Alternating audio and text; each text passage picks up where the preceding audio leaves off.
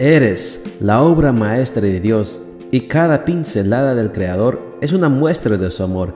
Presentamos la lectura devocional para damas, Pinceladas del Amor Divino, escrito por Erna Alvarado Poblete en la voz de Ruth Vargas desde Estados Unidos para todo el mundo de habla hispana.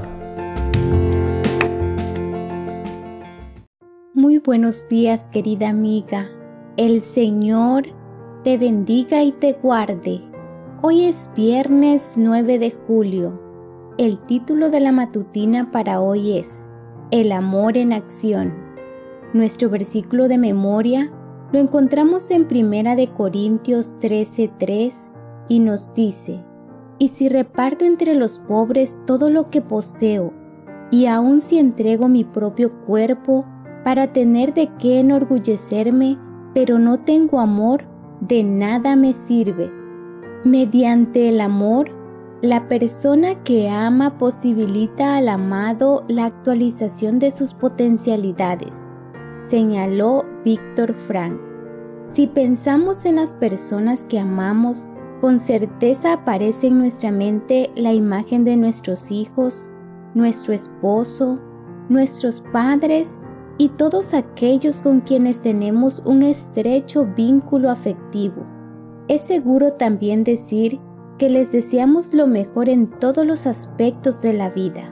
Por supuesto, tener este deseo es lógico y legítimo, pero más allá de esto, es bueno recordar que podemos hacer mucho por ellos para que logren el bienestar que les deseamos. El amor que les profesamos es la mejor herramienta para hacer que nuestros amados actualicen y potencialicen su sentido de valor personal y su capacidad de realización, dos aspectos básicos para una personalidad sana y que nos fueron arrebatados por el pecado. El amor genuino es la mejor terapia para corazones apocados y contra el sentimiento de incompetencia y fracaso. Es esa clase de amor que profesamos las madres a los hijos y que se demuestra con perdón, pero no con permisividad. El verdadero amor es tolerante con el que se equivoca, pero a la vez corrige y disciplina buscando su bienestar y felicidad.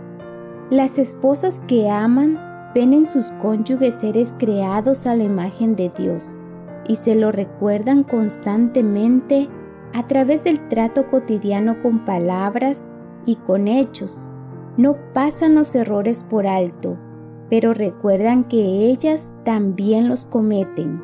Saben que ese hombre es su compañero en el camino y que en ocasiones ese camino puede volverse árido y frío Renovar el amor y usarlo como herramienta para promover el crecimiento personal del otro es también la manera más sencilla y eficaz para promover nuestro propio crecimiento.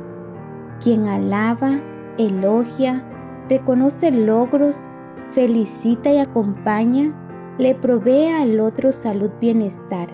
Para lograrlo, es necesario abrevar de la fuente del amor de Dios aceptar su perdón, reconocer humildemente los errores y enmendarnos.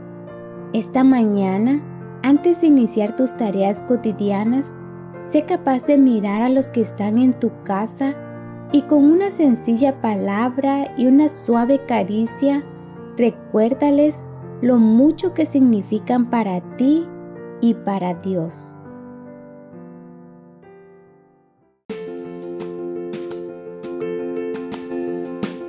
Les esperamos el día de mañana para seguir nutriéndonos espiritualmente. Bendecido día.